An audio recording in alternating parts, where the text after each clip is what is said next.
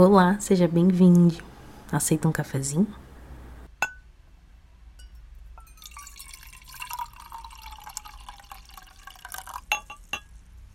Eu sou a Rita Zerbinati e você tá no Bloomsbury Club. Aqui a gente fala de arte, de literatura, de poesia, de cinema, de tudo que há de bom. A gente fala de vida.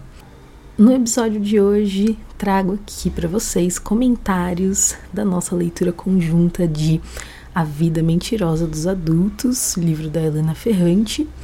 Esses são os comentários da parte 3 e da parte 4.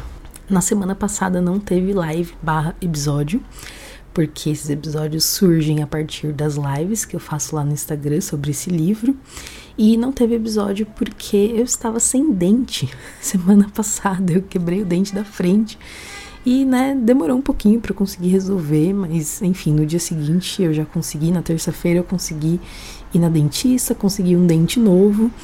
E no restante da semana só caos, né? Não consegui compartilhar com vocês os meus comentários, mas tô aqui para compartilhar eles hoje com vocês. Então, semana que vem, na próxima segunda-feira, a gente vai comentar a parte 5 desse livro. Já estamos assim nos encaminhando para o final dessa leitura, um livro muito intenso, muito maravilhoso. Eu tô amando fazer esses comentários, compartilhar tudo isso com vocês. Espero que vocês aí que estão acompanhando estejam gostando também. Essa leitura está sendo muito significativa para mim, porque eu tô interagindo muito com o livro, aprofundando bastante, então tá sendo uma experiência incrível, gente. E espero estar tá proporcionando um pouquinho disso para vocês também, proporcionando uma experiência bacana aí. E aproveito para relembrar que em janeiro, então logo mais, teremos a nossa leitura conjunta de Só Garotos, da Perry Smith. A listinha de leituras conjuntas de 2023 está disponível lá no meu Instagram para vocês conferirem todos os livros. Mas em janeiro leremos Perry Smith Só Garotos e vai ser muito, muito, muito incrível é, ler e compartilhar minhas percepções com vocês, e também ter essa troca com vocês nas lives para a gente conversar. E temos também o nosso grupinho no Telegram, onde a gente pode trocar ideia. Vou deixar o link para esse grupinho caso você queira vir participar. Aproveito também para deixar o convite para vocês se tornarem apoiadores do projeto. Rola muito conteúdo exclusivo, tem muitos vlogs, tem conteúdo de arte, tem oficinas, tem posts printables exclusivos. E claro, você me ajuda muito a manter tudo isso, a manter essas leituras conjuntas, a manter esse podcast, a manter a newsletter, o Instagram, tudo que eu faço aqui no mundo digital. E assim, nem tenho palavras para agradecer o pessoal que apoia esse projeto, o pessoal que me ajuda a realizar tudo isso. Sem essa ajuda, nada disso seria possível, gente. Então fica aqui o convite e fica o meu eterno agradecimento para todos os apoiadores desse projeto. Vocês são incríveis. Então, bora pro episódio de hoje. Eu espero que vocês gostem dos comentários da parte 3 e parte 4 do livro A Vida Mentirosa dos Adultos.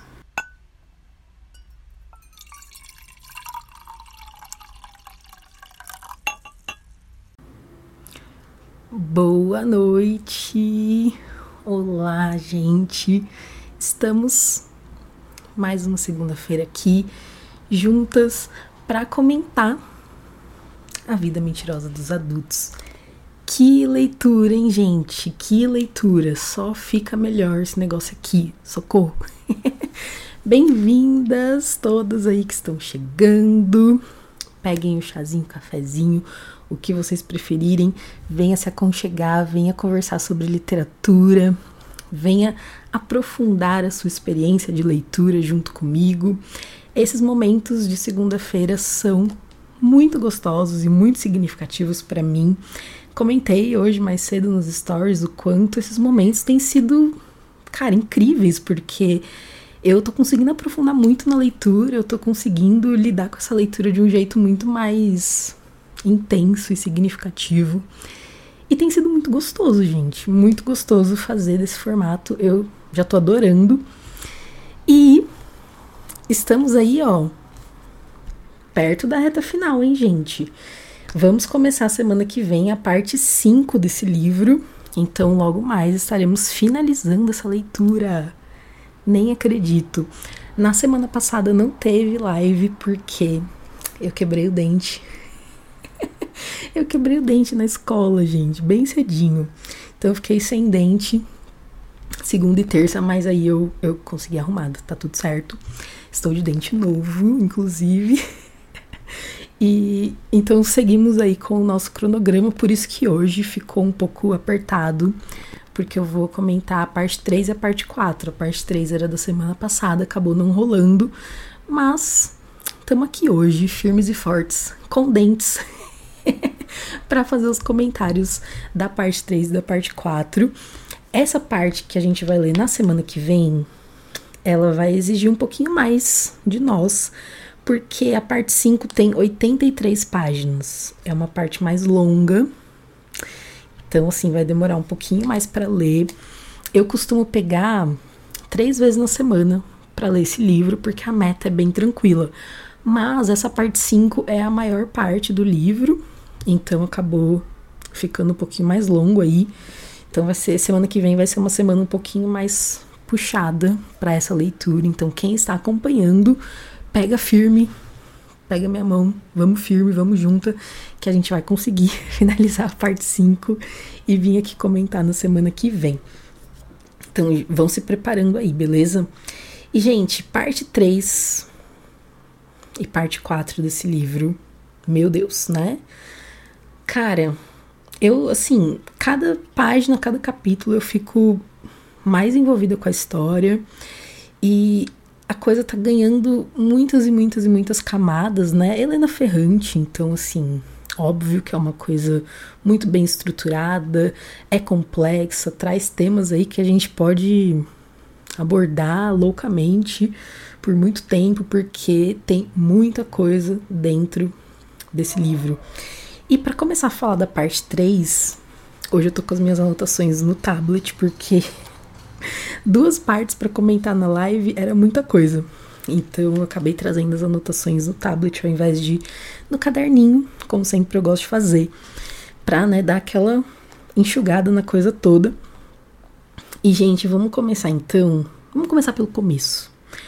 Começo da parte 3 já é assim maluquíssimo, porque ela começa dizendo pra gente o seguinte: até aquele momento eu tinha certeza que a minha mãe me pertencia e de que o direito de tê-la sempre à minha disposição era indiscutível.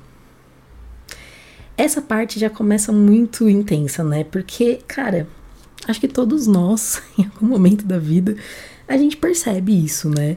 A gente percebe que a, nossa mãe não é uma propriedade nossa, que é uma pessoa que tem desejos, que tem a sua vida própria, que não tá ali, né? Não é a mesma coisa que a gente.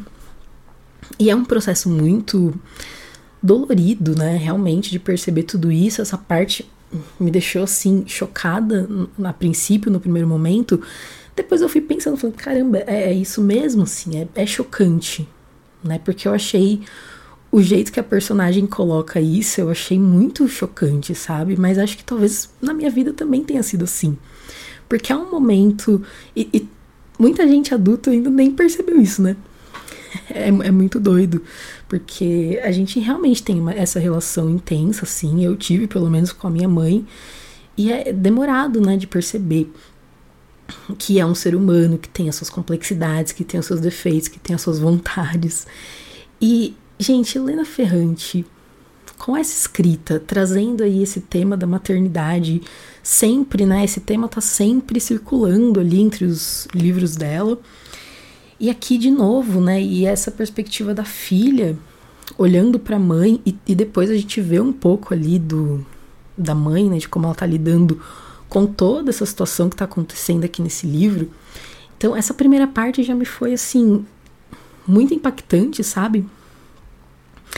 É, porque ela comenta que o, ela achava que o pensamento da mãe dela era dela. Né, de tão intensa que é essa conexão. E essa personagem, ela tá nessa transição, né, gente? Ela tá descobrindo é, essa outra fase da vida. Ela tá entrando ali na, na adolescência, ela tá entrando ali em contato com a vida adulta, né? Seja lá o que isso quer dizer. Mas ela tá entrando em contato com esse outro momento, com essa outra fase da vida. E pode ser uma coisa muito dolorida, muito cruel, né? Oi, Vini, maravilhoso. E aí, gente, outro momento aqui marcante da parte 3, eu vou trazendo aqui para vocês momentos que eu que eu mais gostei, que mais me chamaram atenção. Fiquem à vontade para compartilhar os momentos que vocês mais gostaram também. É, um momento que me chamou muita atenção nessa parte 3 também foi a questão do encontro entre Tia Vitória e Constanza. Cara, essas duas, assim, mundos completamente diferentes, né? E elas se encontram porque a sobrinha, né, da Vitória, a Giovanna, a narradora, ela acaba levando as amigas para conhecer a tia, né? As amigas ficam infernizando a vida querendo conhecer a tia, ela leva. E com isso essas duas se encontram.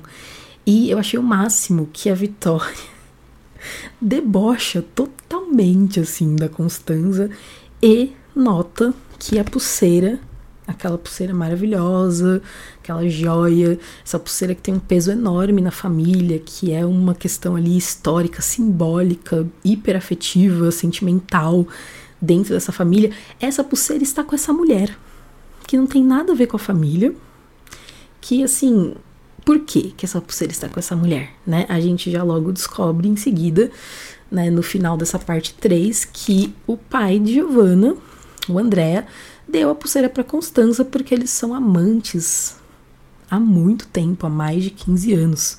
Então, o pai da Giovanna, o pai da narradora, está há 15 anos se relacionando com a mãe das suas melhores amigas. Cara. Gente, é, é, só, é só loucura. Helena Ferrante é demais, assim. E a Vitória super debochadíssima falando com a com a Constanza, medindo ela, assim. Achei esse momento, apesar de muito tenso, porque a narrativa que a Helena Ferrante constrói é muito tensa, né? A todo momento você fica meio surtando ali. É, apesar de ter achado muito tenso, eu também achei meio cômico, assim, sabe? A reação da, da Vitória. E nessa parte 3, temos aqui um personagem que vai ganhando ali um destaque. Ele é citado na parte 2. A gente sabe do nome dele, a gente sabe que existe alguma coisa ali, que é o Roberto. Esse personagem, agora na parte 3, a gente consegue saber um pouquinho mais sobre ele. E a gente descobre que ele é visto ali pela comunidade como um cara, nossa, incrível. Mas ao mesmo tempo a gente sabe também que, que tem tretas ali com o Corrado, por exemplo, que é, enfim, o filho da, da Margueri, é, Marguerita. Nossa, até esqueci o nome da, da personagem, mas acho que é Margue, Marguerita, né? E tem a relação ali também, meio que de filho com a Vitória, com a própria Vitória. Enfim, toda uma relação estranha ali. E esse personagem, o Roberto, a gente descobre então que ele é bem visto pela igreja ali, local, pelo padre, a própria Vitória, enfim, todo mundo parece gostar desse cara. E na parte seguinte, na parte 4, a gente também descobre que Giovanna, a narradora, a personagem principal aqui, vai se apaixonar por esse tal de Roberto. Mas daqui a pouco a gente chega lá então, né? Então acho interessante destacar essa participação, essa aparição desse personagem na parte 3, porque já deu para perceber, né, claramente, agora que a gente leu a parte 4, que esse personagem é muito importante, né? Outra coisa nesse momento da igreja ali, é, que ela leva as meninas lá para a igreja. Outra coisa que eu achei interessante é que lá eles chamam a Vitória de viúva e não a, a Marguerita. Eu espero não estar falando o nome dessa personagem errado aqui. Que realmente botei na cabeça que o nome dela é Marguerita. Se não for, vocês me perdoem, gente. Mas eu não escrevi o nome dela aqui. É, não, não chamam a Marguerita de viúva e, a, e sim a Vitória. E aí você fica. Não, pera. A Vitória era a amante do cara, do Enzo. E, e, como assim ela na comunidade é conhecida como a viúva do Enzo? Pô, tem algo estranho aí. E isso talvez mostre um pouco da personalidade da Vitória, né? Talvez aí essa coisa dela ser muito mandona, não, não sei o que está rolando, mas eu sinto que tem algo estranho é, com essa personagem aí, com toda essa questão da comunidade. Ela parece manipular muito, então achei bem esquisito. Fica aí, fica aí esse pequeno detalhe. E quando as melhores amigas da Giovanna, da personagem, é, conhecem a tia Vitória, porque ela fica falando horrores da Vitória, né, para as amigas. E elas ficam alucinadas para conhecer a tia Vitória, porque a tia Vitória, meu Deus. E quando elas de fato conhecem a tia Vitória, elas não curtem muito. E, para piorar, elas chamam a tia Vitória de feia. Então, de novo aí a questão da aparência, né? Todo toda live eu tô falando dessa questão da aparência. É, desde o começo do livro ficou claro que é uma coisa importante. E, e também pela fase em que essas meninas estão vivendo, né? Elas estão ali entre os 13 e 14 anos. Então, assim, é claro que a aparência nesse momento da vida conta muito, elas prestam muita atenção nisso. E ela, as meninas acham a tia Vitória feia. E é nesse momento que surge uma frase que a narradora diz o seguinte: Nós duas somos assim. Com bons pensamentos, ficamos bonitas mas enfeamos com os ruins. Temos de arrancá-los da cabeça. Cara, essa parte eu achei muito marcante, porque ela, ela aos seus, sei lá, 14 anos, é, tá relacionando pensamentos bons com beleza e pensamentos ruins com a feiura. Nossa, isso, assim, é, é, é horrível, cara, é doloroso demais, né? E, claro, pela idade que elas têm ali, é compreensível isso, mas o tanto que esse tipo de pensamento ele vai limitar a existência humana, as nossas complexidades, porque não tem, não existe isso de só ter pensamentos bonitos, vamos arrancar os pensamentos ruins da nossa cabeça para a gente ser sempre bonita, para que as pessoas olhem e vejam a nossa beleza e não a nossa feiura. E é um sintoma muito real da nossa sociedade, né? Se a gente parar realmente para pensar. É, o quanto a gente mascara, o quanto a gente deixa de lado as coisas ruins, porque é, é sempre mais bonito é, as coisas boas que a gente fala, as coisas boas que a gente sente. O Instagram tá aqui para isso, né, gente? As pessoas só mostram as coisas boas. É, ixi, dá para ir longe nesse assunto, né? Mas é muito um sintoma da sociedade e isso, é, isso limita a, a nossa existência como ser humano, porque somos muito mais complexos do que isso, né? Do que o bom e o ruim.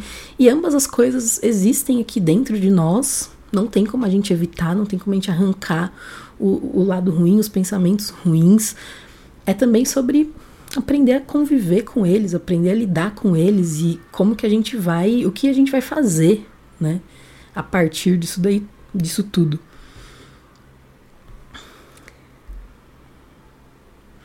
Estão bem aí? Tá tudo certo? Bem-vindos, quem tá chegando. Ah, e uma coisa sobre esse tema da aparência, da beleza e tal, é que eu tô preparando um material exclusivo que vai rolar para os apoiadores do projeto. Então, apoiem o projeto. O link está aqui no meu perfil. Tem um monte de conteúdo exclusivo por lá, tem vlog, vocês acompanham de perto a minha rotina, minhas leituras, meus processos criativos, ai, um monte de coisa, gente, que rola por lá. E eu tô fazendo esse aprofundamento sobre esse livro, porque tem temas que, enfim, dá para levar muito adiante, né? Eu comento aqui na live, mas dá para aprofundar muito. Então, tô trazendo essas propostas com links, com materiais complementares, um negócio muito mara para vocês lá no projetinho. Então, fica o convite para vocês irem lá conhecer. Olha só essa frase, gente, da Giovana. Será que as únicas pessoas sombrias, tensas, eram Vitória e eu. Então, olha como tá o sentimento dessa menina, né? Essa personagem que, como eu já disse, tá nessa transição e tá vivendo todas essas situações aí que, cara, são muito tensas, né? Claro que ela não vai estar tá se sentindo bem no meio disso tudo que tá acontecendo com ela. E Helena Ferrante, na sua narrativa, é incrível para fazer a gente perceber isso e sentir muito disso também. Ela é maravilhosa, né, gente? Eu fico, eu fico lendo esse livro me sentindo muito tensa, me sentindo muito mal.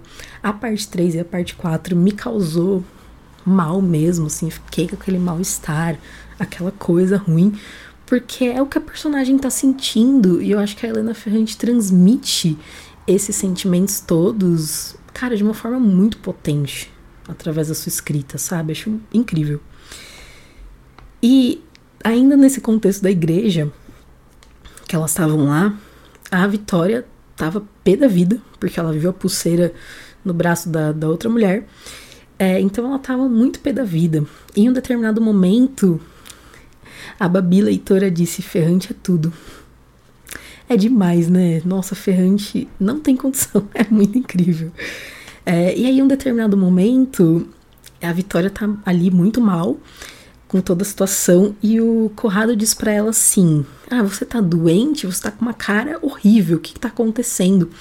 E aí ela fala: tô doente sim, estou doente no coração, no peito, no ventre, estou com uma cara horrível. E cara, eu achei bem assim, da personalidade dela, essa sinceridade. E também achei importante ela ser sincera nesse momento, apesar de que a cara dela já estava entregando que nada estava bem. Mas ela virou e falou: tô, tô doente mesmo, tô com o coração partido, tô, tô mal, entendeu? Tô mal. E a gente sabe que dali a pouco ela vai ter uma espécie de surto e vai atacar um cara com a tesoura. Né? Então ela estava muito, muito mal. Ela não fingiu, ela não mentiu, ela realmente foi lá e falou: tô, tô doente mesmo, tô muito mal. E uma frase muito marcante dessa parte 3, que eu anotei, escrevi essa frase e vou levar ela comigo para a vida, né? Diz o seguinte: as coisas feias que você não conta para ninguém se tornam cães que comem a sua cabeça à noite enquanto você dorme. A escrita da Helena Ferrante. Olha essa potência dessa escrita, né? E, e é bem isso mesmo, né, cara? A gente não tem como evitar essas coisas feias que nos acontecem, as coisas feias que acontecem fora da gente, dentro da gente. E não contar essas coisas pode realmente ir se transformando numa bola de neve interna que o negócio vai explodir.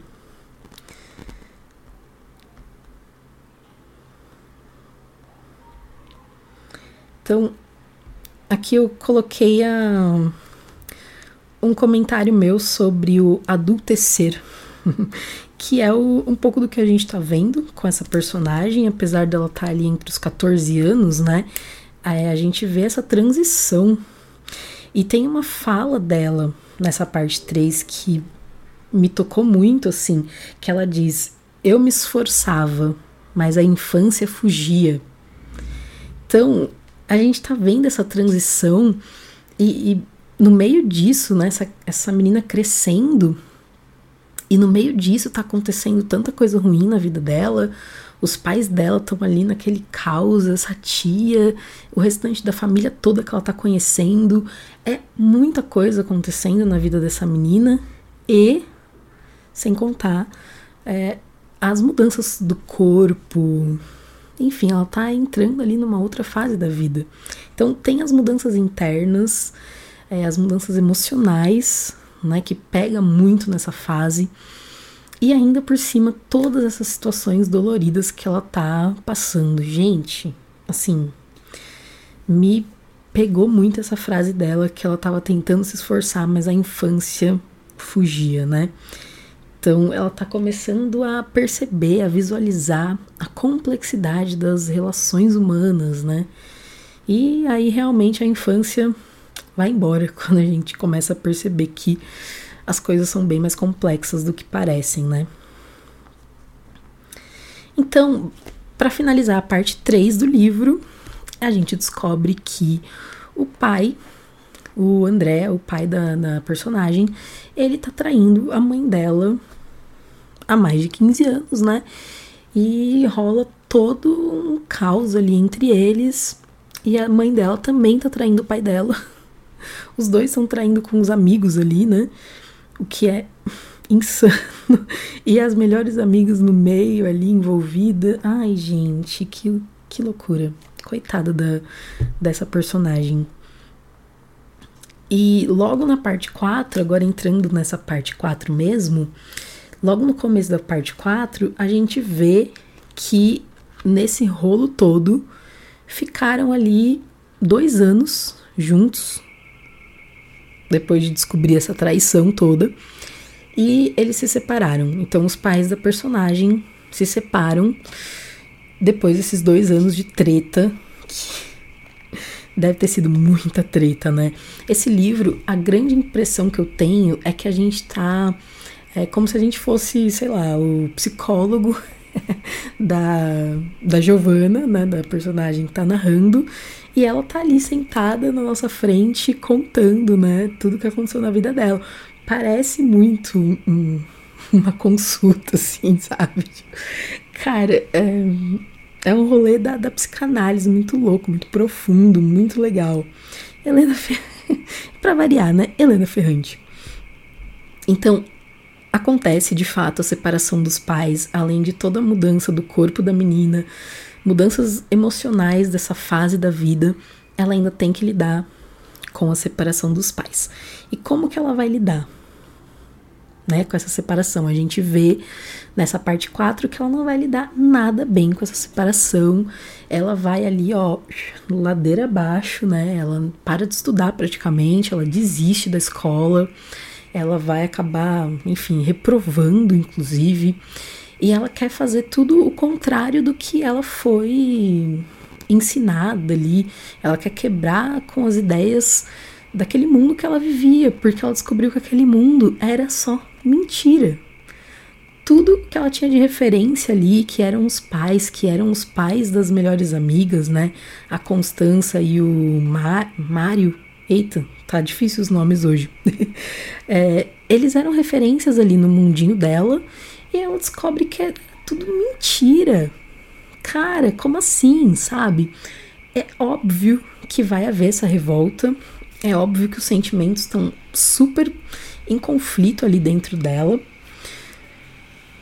A Babi Leitora disse: Eu fico arrasada quando ela deixa a escola de lado. Dói muito esse momento, né? Eu, eu também fiquei e ao mesmo tempo eu meio que entendo ela, porque olha tudo isso que tá acontecendo, né, na vida dela. Então, assim, cara, será que se fosse comigo, será que eu conseguiria dar conta da escola? Porque, além de tudo, a escola ainda era uma baita pressão na vida dela. Os pais eram intelectuais, então eles estavam sempre ali, né, no pé dela para que ela estudasse, para que ela fizesse isso e aquilo e não sei o quê. Então era um, fazia parte desse mundo, né, que ela vivia. E eu sinto que ela tá desgarrando, jogando no lixo mesmo tudo isso, todas essas ideias, porque ela descobriu, enfim, um monte de mentira. Tem uma parte também bem marcante que ela fala assim: o que se passava, afinal, no mundo dos adultos, na cabeça de pessoas extremamente racionais, em seus corpos carregados de saber? O que os reduzia a animais dentre os menos confiáveis, piores do que répteis. então, assim, ela tá chocada, né? Ela tá arrasada com esse mundo que ela descobre que era tudo mentira. E ela entra em contato com essa outra tia, que ela não conhecia, nunca conheceu na vida. Ela entra em contato com essa outra tia, com a outra parte da família, com um novo bairro e ela vai agarrar aquilo, né? Porque é o que tem ali na vida dela naquele momento de diferente para quebrar, né? para ela sair desse mundo mentiroso onde ela vivia. E, e aqui eu trago um, uma referência aí da, da Amiga Genial, da tetralogia napolitana da Helena Ferrante, uma relação, na verdade, porque lá naquele livro a gente vê a Lenu, a personagem, a narradora, a personagem principal ali, a gente vê ela saindo de um bairro pobre estudando muito, se matando e saindo dali, saindo daquele lugar, indo viver num bairro rico, conquistando dinheiro, conquistando carreira, conquistando a fama dela. Então a gente vê essa personagem em ascensão, né? E aqui a gente tá vendo essa personagem, gente, ladeira abaixo total, cara. E dói muito porque é uma personagem muito nova. Ela tem 13, 14, 15 anos, sabe? E ela já tá ali, ó, ladeira abaixo, né? É um contraste muito grande comparando essas duas personagens aí, né? Enquanto a Lenu sai do bairro pobre e vai ter essa outra vivência é, num bairro rico, uma vida cheia de coisa. Essa daqui faz o contrário, ela sai do bairro rico e vai para o bairro mais pobre, vai ter essas outras experiências. Então é, é, um contraste muito grande que a Helena Ferrante faz aqui. Sim, justamente é o contrário que a gente tá vendo. Então Cara, eu não sei como. Não sei o que vai dar, gente. Eu tô assim, em leve desespero pela personagem, porque eu prevejo uma catástrofe no final desse livro, sabe? Ai, meu Deus, vamos, vamos lá, vamos seguir. Então, ela percebe que os adultos são falsos, mentirosos, se importam muito com a aparência e que eles falam tanto para não mentir, mas eles mentem o tempo todo. E isso tudo vai quebrando muito com o mundo dela, né, gente? O mundo dela, o mundo intelectual, de riqueza ali que ela vivia. Em vez de estudar, devorei romances, assisti filmes na TV, deixei a música me ensurdecer. Vivi, sobretudo, em silêncio, poucas palavras e ponto final. Então, olha como essa experiência toda foi muito dolorida, né? A pessoa viveu em silêncio, ela viveu guardando tudo isso e óbvio que vai explodir, né? Esses sentimentos todo, todos. E ela faz o quê? Ao invés de estudar, que ela, era o que ela fazia muito, ela vai ler, ela vai se jogar na literatura, ela vai assistir filmes, ela vai ouvir músicas. Então ela vai se jogar para arte, né? E isso também é muito relacionável, porque é real, a gente faz isso mesmo, ainda mais em tempos difíceis. É aí que a gente se joga no fio, nos filmes, a gente se joga na música. De alguma forma, a arte ela vai ou servir como uma fuga para a gente esquecer tudo aquilo momentaneamente, ou vai servir como um, um acalanto, né? Um conforto. Vem também desse lugar de poxa, não estou sozinho. Né, também tem outras pessoas sofrendo coisas semelhantes. E esse é um dos grandes poderes da arte, né, gente? Trazer. Desculpa. Trazer essa cura é, para esses sentimentos que estão machucando, sabe? Então, ali ao ouvir a música, talvez ela se sentisse um pouco melhor. É, ao assistir o filme, talvez aquilo servisse para ela compreender alguma coisa melhor. Então, eu acho muito legal como que a Helena Ferrante vai deixando umas coisinhas assim de arte pra gente puxar pelo caminho, sabe? Maravilhosa. Ah, o nome do outro personagem é Mariano. Eu anotei agora. agora que eu vi. E outra coisa que chamou atenção também é que o Mariano, gente, o pai das melhores amigas dela, ele simplesmente largou a mulher, porque a mulher, enfim, traía ele com outro cara, com o pai da, da narradora. Ele largou a mulher dele e também largou as filhas. Tipo assim, foda-se, quero nem saber. Ele não, nunca mais, né? Sumiu, simplesmente. E assim, como, como que isso é fácil para os homens, né? Então, olha aí, mais um tema surgindo com, com a narrativa da Helena Ferrante. Como que é fácil para os homens ah, rolou aqui um, uma treta, rolou uma traição, não quero mais, dane-se, tchau, fui, adeus. E é isso. E a mulher ficou ali com toda a demanda da casa, a demanda do trabalho, a demanda das filhas, a demanda de tudo sozinha. É, e agora a gente ficou sabendo também que ela se juntou com o pai da personagem, da narradora. Então o André foi para lá, ele tá vivendo com essa outra mulher. Enfim, né, gente? Ai, ai, ai. E ainda falando sobre a questão do, dos estudos dela, Uma cena também que me marcou muito, gente, na parte 4, é a cena do professor. Como, gente, como assim? O professor vira para ela e fala assim: evidentemente não leva jeito para os estudos clássicos. Porque ela acaba reprovando, né? Ela acaba indo muito mal na escola, porque tá toda essa situação acontecendo na vida da menina. E aí ela não liga mais para a escola e o professor nossa, hein? Parabéns.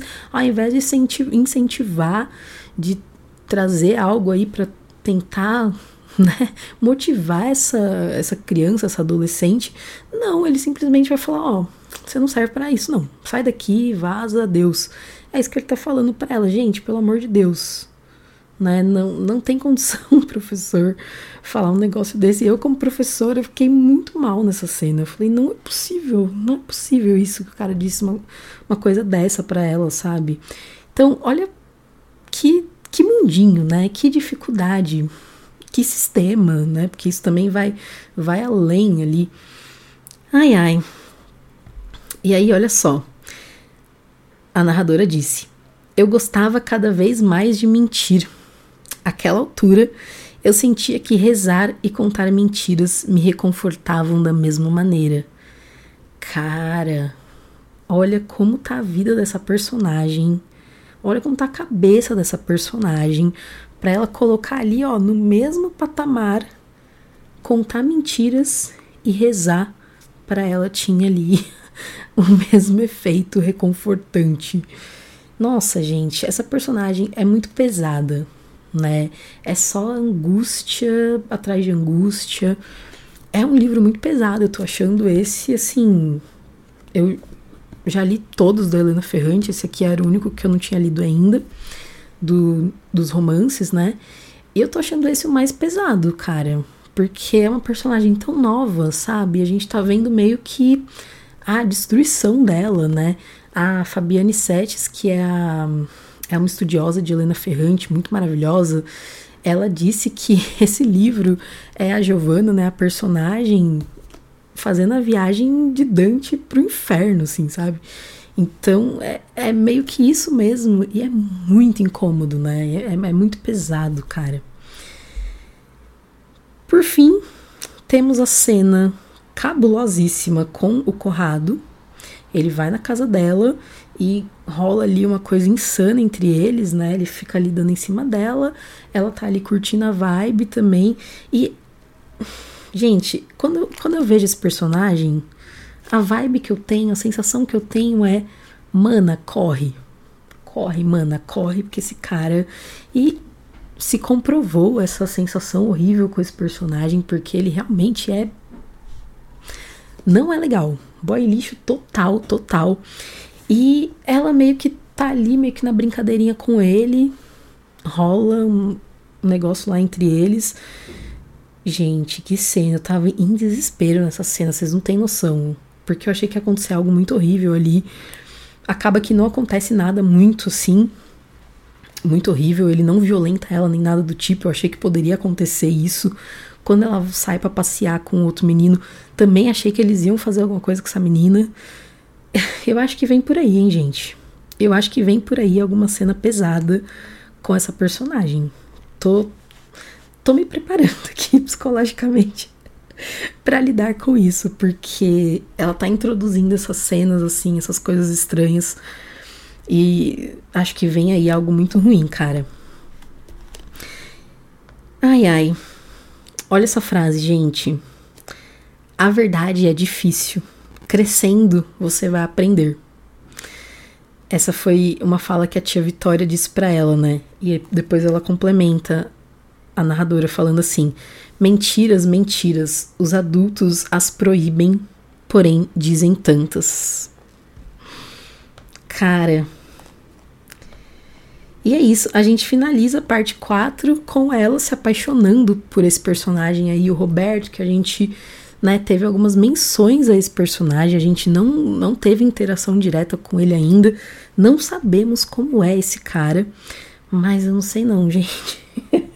eu não sei, eu não sei. Eu tô com bad feelings sobre esse Roberto e sobre tudo isso que vai acontecer, né? Eu acho que vai ter um ciclo aí, novamente, de traições. Então vai se repetir essas traições, porque o Roberto ele tá noivo da Juliana, da outra menina, né? Que é a filha do Enzo com a Margarita. Marguerita, enfim. Olha, olha que confusão familiar nesse rolê, né? Então... e o Roberto, ele tá noivo dessa menina, eles vão casar. E a Giovanna simplesmente se apaixonou por esse cara. Babados. Muitos babados virão por aí, hein, gente? Então, ó, parte 5 é uma parte mais longa, são 83 páginas. A gente vai se esforçar para terminar essas 83 páginas. Para segunda-feira que vem, estarmos aqui comentando a parte 5 e chegando mais pertinho ainda do final dessa leitura. Sensacional. Para finalizar a live de hoje, duas frases aí que ficaram muito marcadas para mim. Depois, se vocês quiserem, compartilhem a, as frases que vocês mais gostaram. A primeira para mim foi: As coisas feias que você não conta para ninguém se tornam cães que comem sua cabeça à noite enquanto você dorme. Essa frase, gente, tenso. E a outra frase que também ficou muito marcada é: o que se passava afinal no mundo dos adultos, na cabeça de pessoas extremamente racionais, em seus corpos carregados de saber. O que os reduzia a animais dentre os menos confiáveis, piores do que répteis. Cara, a vida mentirosa dos adultos. Bem intenso, gente. Então, nos vemos semana que vem para comentar a parte 5 desse livro. Estamos chegando aí na reta final. Não se esqueçam de conferir o link para vocês apoiarem o meu projeto, que tem um conteúdo enorme e muito maravilhoso, esperando vocês por lá. E a gente se vê então na próxima segunda. Um grande beijo. Tchau, tchau.